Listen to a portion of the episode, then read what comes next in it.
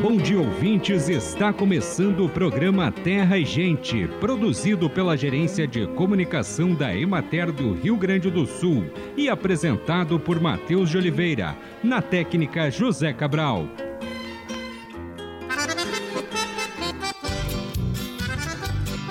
Os resultados finais da Consulta Popular 2023, com o detalhamento das propostas eleitas por região e as secretarias de Estado responsáveis pela execução de cada uma delas, foram divulgados. Ao todo, 85 propostas referente a 14 pastas foram eleitas.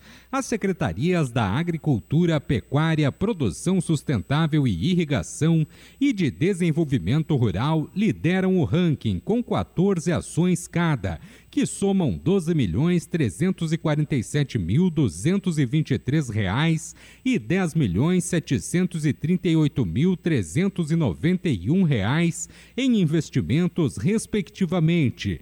Entre as propostas estão conservação e recuperação do solo, recursos para a aquisição de equipamentos agrícolas e apoio e fortalecimento da agricultura familiar.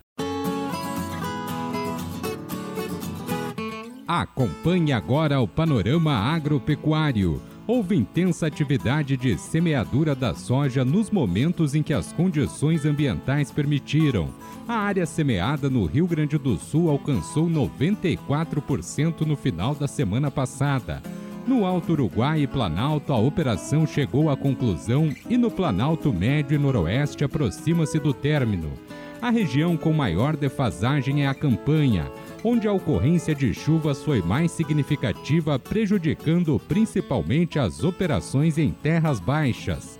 O desenvolvimento das lavouras ao longo da última semana foi bastante positivo, pois houve crescimento adequado e emissão de folhas maiores, bem desenvolvidas e de coloração verde mais intensa, além de alongamento dos entrenós ampliou a floração, alcançando 3%, e o restante da área está em desenvolvimento vegetativo ou germinação. De modo geral, o estande das lavouras implantadas a partir do início de dezembro é superior ao observado nas lavouras de novembro, resultando em menos necessidade de replantes. A área estabelecida no final de outubro apresenta um entrelinhas fechadas e vários produtores optaram pela primeira aplicação de fungicida para a proteção contra a ferrugem asiática e outras doenças, como mancha parda e cercosporiose além da aplicação de inseticidas contra lagartas. O valor médio da saca de 60 quilos, de acordo com o levantamento semanal de preços realizado pela Emater no estado, reduziu 1,45% quando comparado à semana anterior, passando de R$ 136,77 para R$ 134,79. Coma devagar e mastigue muito bem os alimentos. Comer com pressa nunca é bom. Comer devagar e mastigar muito bem os alimentos são ações muito simples que não exigem nenhuma habilidade especial. Pense o quanto você tem deixado isso de lado no seu dia a dia e perceba o bem que essa mudança pode lhe fazer. Troque o supermercado pela feira. Com isso, sua criatividade na cozinha aumenta, a escolha pelos ingredientes da estação é mais natural e você vai acabar levando para casa mais legumes, frutas e verduras.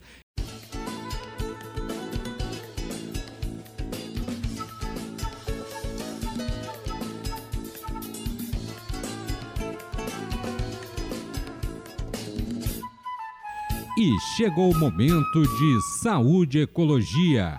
Em reunião do Pleno Secretarial da Câmara Intersecretarias de Segurança Alimentar e Nutricional, foi aprovado por unanimidade o terceiro Plano Estadual de Segurança Alimentar e Nutricional, o PESAN. O encontro teve a presença de titulares ou representantes de nove das 14 secretarias que integram a CAISAN Para ter validade, o documento precisa ainda do aval do Conselho Estadual de Segurança Alimentar e Nutricional Sustentável do Rio Grande do Sul, o CONSEA-RS. Durante a reunião, foi apresentado aos participantes um diagnóstico da situação da segurança alimentar no Estado os dados do estudo foram compilados por um comitê técnico da Caizan e serviram de base para o planejamento das ações do terceiro PESAM, que, se aprovado pelo Conselho, terá validade de quatro anos. O Plano Estadual de Segurança Alimentar e Nutricional é constituído pelo conjunto de ações do governo estadual que visam a garantia da segurança alimentar e nutricional e do direito humano à alimentação adequada para a população gaúcha a Caizão constitui uma das três instâncias no marco do Sistema Estadual de Segurança Alimentar e Nutricional Sustentável do Rio Grande do Sul, juntamente com o Conselho de Segurança Alimentar e Nutricional Sustentável do Estado e a Conferência Estadual de Soberania e Segurança Alimentar e Nutricional Sustentável, além de elaborar o PESAM é papel da Câmara coordenar e monitorar a execução da política e do plano de segurança alimentar e nutricional em articulação com os municípios gaúchos e a União.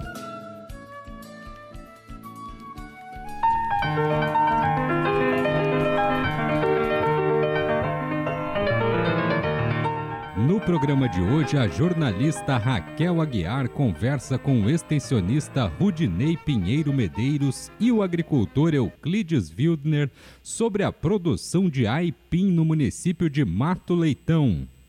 Rudinei, como é que é a produção de aipim aqui no município de Mato Leitão? Aqui no município de Mato Leitão, a produção de aipim ela é feita comercialmente, não só como cultura de subsistência, como tem em grande parte do Rio Grande do Sul. Aqui nós temos no nosso município em torno de 150 hectares de aipim, né, comercial em lavouras solteiras e lavouras consorciadas com outras culturas. Temos em torno de 45 famílias que vivem da cultura do aipim comercialmente. Isso é importante para essas famílias? Sim, porque é uma cultura que se adapta bem na nossa região. O investimento dela é baixo comparado a outras culturas como o grão e que dá uma boa ainda rentabilidade para o pequeno produtor. E o produtor aqui de Mato Leitão ele está buscando alternativas, né? Quais são essas alternativas para a comercialização do aipim? Aqui a gente está começando a não só mandar aipim para a Ceasa e para grandes mercados em Porto Alegre. É o exemplo da família aqui da dona Márcia de Euclides que está trabalhando com aipim descascado. Eles começaram também a agregar valor com bolinhos, chips mas nós temos outras agroindústrias que trabalham aqui somente com aipim descascado, que tem uma grande aceitação no mercado, principalmente nos centros urbanos. Está indo para onde esse aipim? O nosso aipim está indo principalmente para a região metropolitana de Porto Alegre e também para a região da Serra. Rudinei, quais são os mercados para o aipim? Aqui nós também temos os mercados institucionais, o PA e o PENAI, que o aipim também está presente na, nessa merenda, enriquecendo essa alimentação. E diretamente da agricultura familiar? Diretamente da agricultura familiar local nossa aqui. Isso é um mercado importante para os agricultores?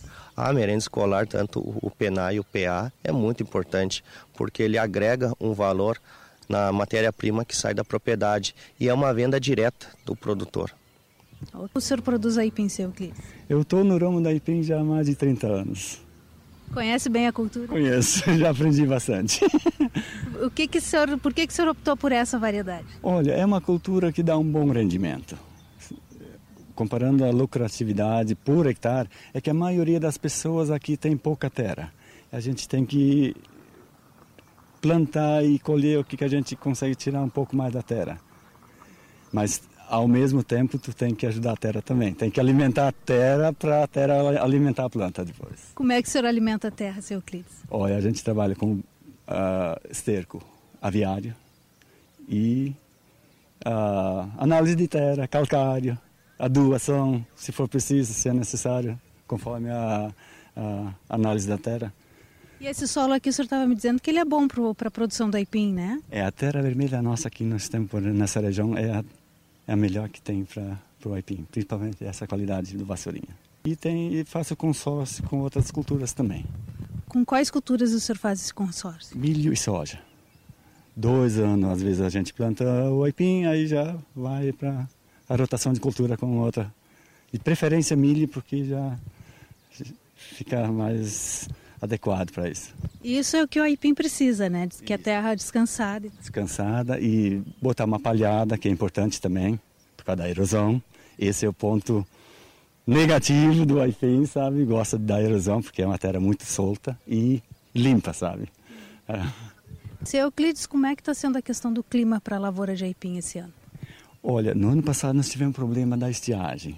Às vezes nós conseguimos plantar cedo, mas depois a, a planta não se desenvolveu por falta de umidade. Esse ano é o contrário, tem excesso de umidade. Atrasou um pouco o plantio, porque a gente não conseguiu preparar a terra de acordo. E o aipim é uma cultura que não quer tanta chuva. É que a própria raiz tem que procurar umidade na terra. E esse ano está castigando, está dando. Está sendo difícil. Está tá, tá, tá dando encharcamento na terra. O senhor produz aipim, seu Euclides? Eu estou no ramo da aipim já há mais de 30 anos. Conhece bem a cultura? Conheço, já aprendi bastante. o que que o senhor, por que, que o senhor optou por essa variedade? Olha, é uma cultura que dá um bom rendimento. Comparando a lucratividade por hectare, é que a maioria das pessoas aqui tem pouca terra. A gente tem que plantar e colher o que a gente consegue tirar um pouco mais da terra. Mas ao mesmo tempo tu tem que ajudar a terra também. Tem que alimentar a terra para a terra alimentar a planta depois. Como é que o senhor alimenta a terra, seu Euclides? Olha, a gente trabalha com uh, esterco aviário e uh, análise de terra, calcário, adubação, se for preciso, se é necessário, conforme a, a análise da terra. E esse solo aqui, o senhor estava me dizendo que ele é bom para a produção do aipim, né? É, a terra vermelha nossa aqui nós temos nessa região é a, é a melhor que tem para o aipim, principalmente essa qualidade do vassourinha. E, tem, e faço consórcio com outras culturas também. Com quais culturas o senhor faz esse consórcio? Milho e soja. Dois anos, às vezes a gente planta o aipim, aí já vai para a rotação de cultura com outra. De preferência milho, porque já fica mais adequado para isso. Isso é o que o aipim precisa, né? Que a terra descansada. Descansada e botar uma palhada, que é importante também, por causa da erosão. Esse é o ponto negativo do aipim, sabe? Gosta da erosão, porque é uma terra muito solta e limpa, sabe? É.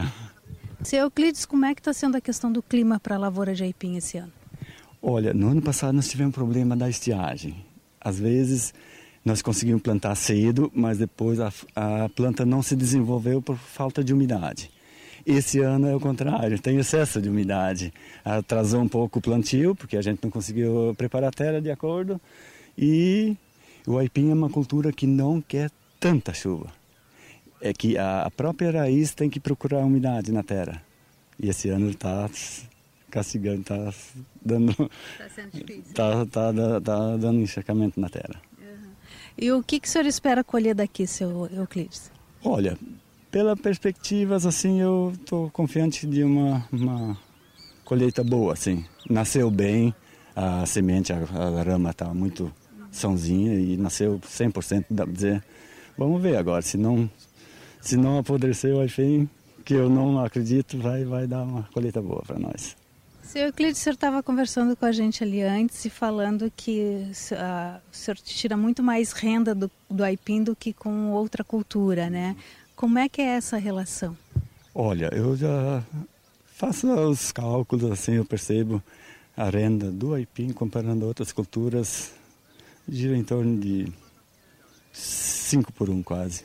Onde é que eu planto um hectare de aipim, preciso plantar 5 de milho, para ter a mesma renda, o lucro final. Porque na, nas culturas de soja e milho tu precisa investir muito. Aí vai semente, tudo, tudo. Veneno. No caso do aipim, aqui na, na, nas minhas lavouras, veneno, nada, zero. É um produto orgânico que a gente trabalha tudo na mão de obra, assim com na vada enxada ainda. Está contente, seu Euclides, com... Eu tô, tô confiante enquanto eu puder trabalhar, né, vamos Vamos lá. Enquanto Deus dá saúde para as pessoas, a gente tem que ajudar e produzir alimento para os outros comer também, né? Rudinei, o que, é que nós temos aqui nessa lavoura? Aqui nós temos um consorciamento de duas culturas bem importantes aqui na, na, nossa região, no nosso município, que é a erva mate e a cultura do aipim. São duas culturas que conseguem ser cultivadas na mesma área e têm um bom rendimento e uma boa produtividade nesse consorciamento. Aqui o produtor trabalha com duas cultivares, o vassourinha e o pronta mesa, e ele produz nessa entrelinha já com destino também a Ceasa. Essas culturas elas não concorrem em nada, né? Não, elas conseguem trabalhar bem uma com a outra. Ele já trabalha num sistema de palhada que ele vai tanto favorecendo a herveira como o manejo de solo da cultura do aipim. E aí ele consegue manter sempre esse erval limpo, o que favorece para a erva e também para a cultura do aipim. Qual é o objetivo desse consórcio? O objetivo desse consórcio, além da soberania alimentar da propriedade, e ele ainda consegue tirar uma boa renda nessa área cultivada na entrelinha, que não vai estar só com adubação verde, e sim uma culti um cultivar agrícola.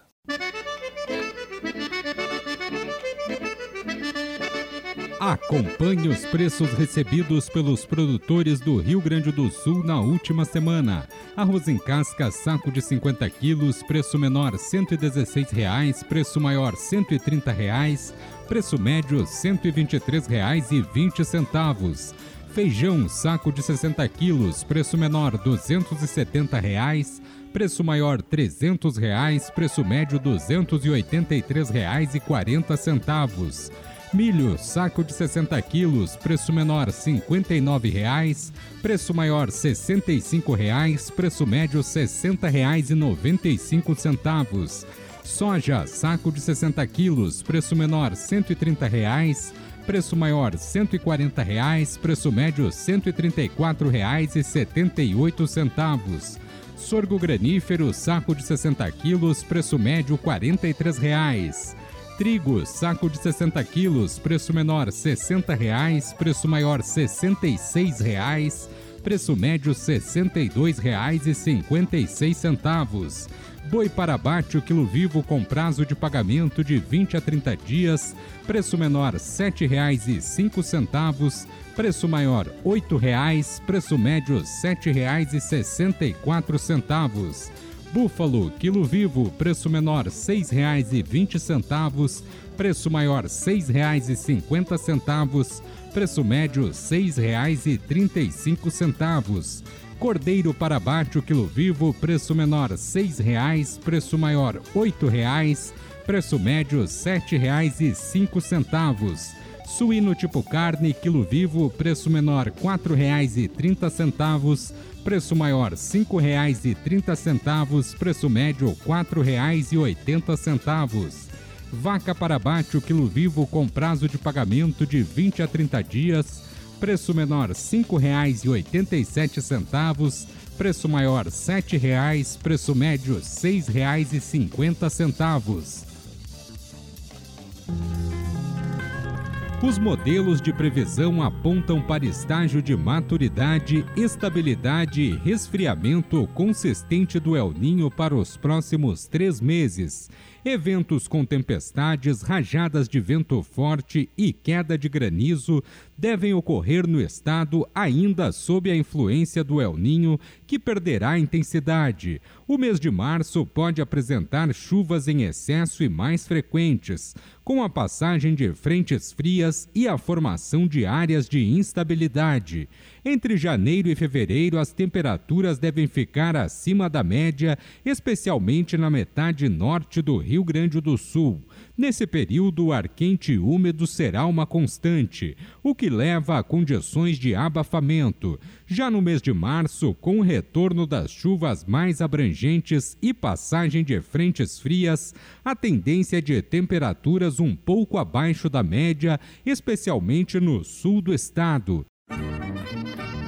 a última etapa da consulta popular, na qual os cidadãos escolhem as propostas que consideram prioritárias para a sua região, recebeu 185.282 votos em 2023 O número representa um aumento de 34% em relação ao ano anterior, quando 137.764 pessoas participaram.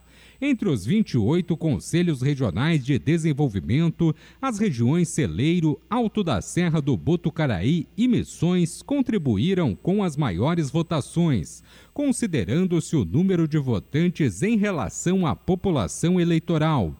Em 2023, foram destinados 60 milhões para a aplicação em iniciativas sugeridas pela população, valor 5 milhões superior à edição anterior da consulta. Do valor, 55 milhões de reais serão distribuídos da seguinte forma: 80% repartidos de forma igualitária entre os corédios e 20% partilhados por meio de um rateio, levando em consideração o índice de desenvolvimento socioeconômico de cada região. Os 5 milhões de reais restantes serão distribuídos entre os nove corédios com maior índice de votação liderando a lista o Coré de Celeiro, que recebeu a participação de 14,65% dos votantes, receberá um milhão de reais a mais para investir em projetos eleitos pela população enquanto os corédios posicionados entre o segundo e o nono lugar no ranking receberão 500 mil reais cada. Acompanhe agora o calendário agrícola está começando a colheita do abacaxi. É início também da colheita da batata doce. Em plena atividade, a colheita do feijão da primeira safra.